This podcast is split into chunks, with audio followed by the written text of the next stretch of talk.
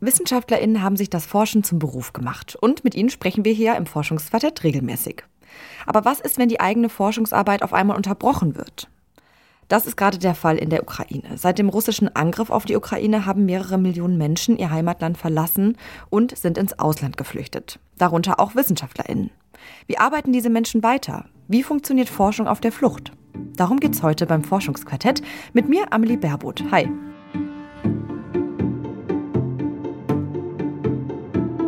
Das Forschungsquartett. In Kooperation mit dem Leibniz-Institut für Geschichte und Kultur des östlichen Europa.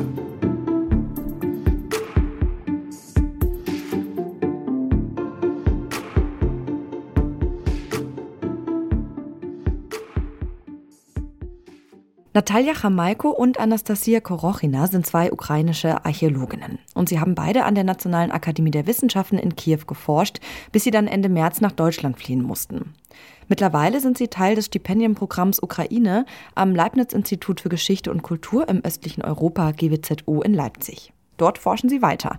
Wie und unter welchen Bedingungen, das weiß Charlotte Nate. Sie hat sich mit den beiden getroffen und sich darüber unterhalten, wie das Forschen auf der Flucht funktioniert. Hi Charlotte.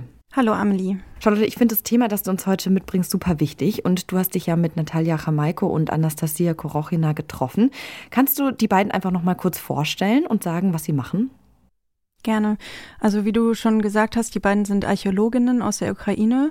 Mittlerweile sind sie als Gastwissenschaftlerinnen am GWZO in Leipzig tätig.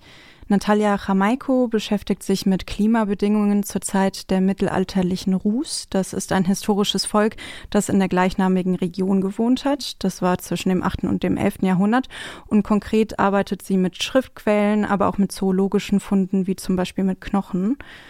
Und Anastasia Korochina hat bereits promoviert und forscht derzeit an byzantinischen Amphoren aus Ost-, Mittel- und Osteuropa. Und die beiden kennen sich auch schon aus dem Institut für Archäologie an der Nationalen Akademie der Wissenschaften in Kiew, wo sie beide gearbeitet haben.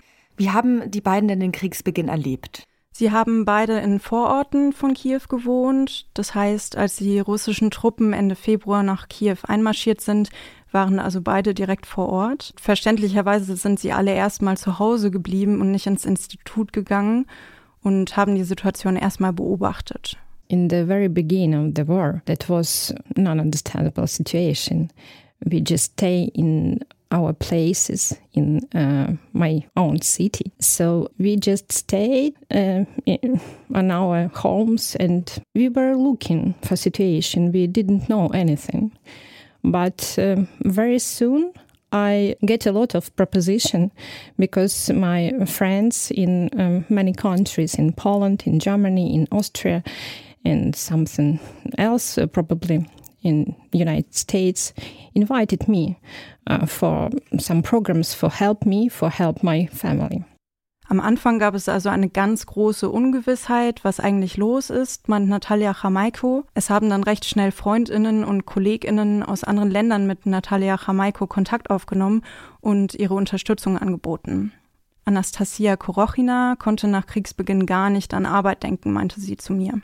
Uh, during one day, I realized that my life changed. During uh, next ten days, I was wasn't able to uh, think about uh, work because I was engaged in saving of my life. But slightly, I began to to return to my work to see what's happening in my institution. And first of all, I realized that people uh, were keeping to to conduct their work uh, as they could. It was very good because when you know when you realize uh, that people uh, try to keep uh, working, keep doing something, uh, it's very it's also good for you to to keep to keep living and keep working. Sie meint also auch, dass es etwas Kraftspendendes hatte, als die Leute am Institut dann doch wieder angefangen haben zu arbeiten. Zwei Wochen nach Kriegsbeginn ist Natalia Chamaiko dann aus Kiew geflüchtet und dann nach einer langen und recht beschwerlichen Reise über Polen nach Deutschland gekommen. Mhm. Ähm, und wie erging es Anastasia Korochina? Die ist dann kurz darauf nachgekommen. Ein Kollege von Natalia Chamaiko hat sie nämlich persönlich eingeladen, nach Leipzig zu kommen. Und das Gleiche war dann auch der Fall bei Anastasia Korochina. Etwas später, im Sommer, hat das GWZO dann das Sonderstipendium ins Leben gerufen, das auch die beiden unterstützt. Das ist für WissenschaftlerInnen, die aus der Ukraine kommen, unabhängig von ihrer Nationalität und auch für Menschen, die aus Belarus oder aus Russland kommen, wenn sie denn Distanz zum Regime nachweisen können. Okay, und die beiden sind dann ähm, Ende März, Anfang April nach Leipzig gekommen und sind seitdem als Gastwissenschaftlerin am GWZO tätig. Wie, wie läuft das denn ab? Die beiden sind ja Archäologinnen und da stelle ich mir die Forschungsarbeit jetzt gar nicht so leicht vor, wenn man auf einmal in einem anderen Land weiterarbeiten möchte. Also erstmal sind die beiden ziemlich dankbar für die Möglichkeit, dass sie am GWZO weiterarbeiten können. Das haben sie mehrmals betont.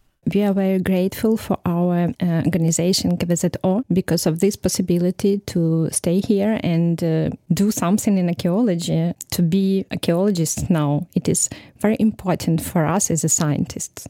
Für Natalia Chamaiko ist damit also der Grundstein gelegt, überhaupt weiter Wissenschaftlerin sein zu können und das ist ja extrem wichtig.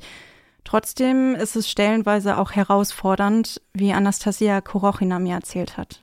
Well, I can say that some restrictions, of course, uh, not not restrictions, but some challenges. I would say we met because, uh, of course, we didn't have um, previous experience for, of long-term work in Germany or uh, elsewhere abroad. Es war also erstmal eine neue Situation, in Deutschland zu arbeiten. Anastasia Korochina arbeitet ja mit den byzantinischen Amphoren und daran arbeitet auch Natalia Chamaiko etwas mit. Und in diesem Projekt ist es tatsächlich manchmal schwer, neues Material zu gewinnen. It is very hard to take now material. I was uh, two time in Kiev during summer uh, to get some samples for investigation, and also with help of our Polish colleagues, we have also Polish materials, and it is very important for us. That is a good possibility to compare these materials and to get some results. Für neues Material war Natalia Chamaiko also nochmal zweimal in der Ukraine während des Sommers.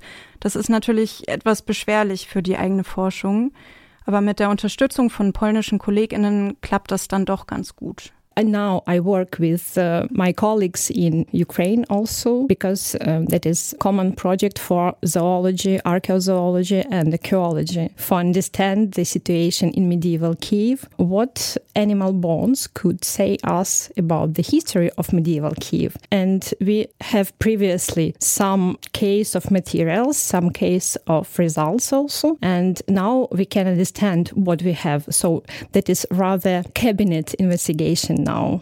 Also in dem zweiten Projekt kann Natalia Chamaiko auf schon vorhandene Daten zurückgreifen. Das macht die Arbeit deutlich einfacher. Die beiden haben ja sicherlich auch Kontakt zu ihren KollegInnen in Kiew. Wie sieht denn die Situation mittlerweile aus? Also erstmal ist es für die Menschen in Kiew einfach immer noch nicht sicher. Nochmal Natalia Chamaiko dazu. Everybody uh, has distance work because uh, in Kiev it is a very dangerous situation now, and um, some of my colleagues have children, have kids, so they stay in the western part of Ukraine. Und dann sieht es finanziell auch nicht gut aus für die Forschung. Es ist fast kein Geld da für weitere Untersuchungen, denn der Großteil von staatlichen Geldern geht an die ukrainische Armee. Trotzdem bleiben die Kolleginnen in Kiew an ihrer Arbeit dran, wie Anastasia Korochina betont. some of our colleagues, uh, Ukrainian colleagues, uh, conducted even excavations this year, this summer. It was extremely hard due to war conditions, but they decided to uh, continue their work. But of course, uh, the amount of excavations, archaeological excavations in Ukraine, declined significantly. And uh, I want to say that uh, many of my colleagues they try to continue their work. for example, my doctoral student he keep working despite of the situation is very hard for him. Hast du mit den beiden auch über ihre Zukunft gesprochen? Ja, das habe ich. Und für beide ist der Sieg der ukrainischen Armee ein ganz zentraler Wunsch, auch wegen der eigenen Arbeit. Natalia Chamaiko sagt dazu Folgendes. We want only one thing in the world. We want a victory for Ukraine. And after that, we can, we suppose to uh, continue our work because our work is tied with uh, links with the uh, materials, with archaeological objects. And it is very important to stay uh, near the sites, to stay near the, our materials, our collections. It is a usual situation for us to return to our collections, to our materials time by time. And we are Ukrainians, so we want to victory history for Ukraine. It is very important for us, for stay independent, for stay uh, Ukrainians. Als Archäologin muss man einfach zu den Orten kommen können, um bestimmte Ausgrabungen zu machen. Und die sind in ihrem Fall einfach in der Ukraine. Aber auch abgesehen davon wünscht sie sich die ukrainische Unabhängigkeit, was ja auch verständlich ist. Anastasia Korochina hat zu ihren Zukunftswünschen das gesagt. It's hard to explain because it's connected to your survival and survival of your nation, of your identity. You can think about nothing else, actually. But uh, of course, uh, it's a great opportunity for us to work here, and uh, I hope that uh, in the future we will have some connections with uh, German and Polish colleagues. Of course, we want to return to our roots, to our country. But I think it will be very, very good for all of us to have this scientific connection connections to work on some projects in the future. Der Sieg für die Ukraine bedeutet für Anastasia Korochina schlichtweg Überleben. Von der Erfahrung, die sie hier am GWZO macht, wünscht sie sich aber auch eine längerfristige Verbindung. Also, wir halten fest, Forschung kann weitergehen, auch auf der Flucht. Das ist ähm, möglich, aber nicht unbedingt einfach.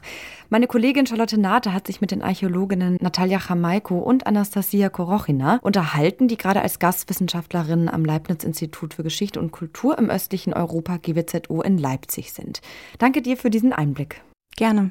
Wenn euch das Forschungsquartett gefällt, dann lasst uns gerne ein Abo da. Und wenn nicht, dann freuen wir uns auch über Feedback an forschungsquartett.detektor.fm. Da könnt ihr auch gerne Themenvorschläge lassen. Ich sage bis nächste Woche Donnerstag. Ich bin Amelie Baerbuth. Ciao, macht's gut. Das Forschungsquartett. In Kooperation mit dem Leibniz Institut für Geschichte und Kultur des östlichen Europa.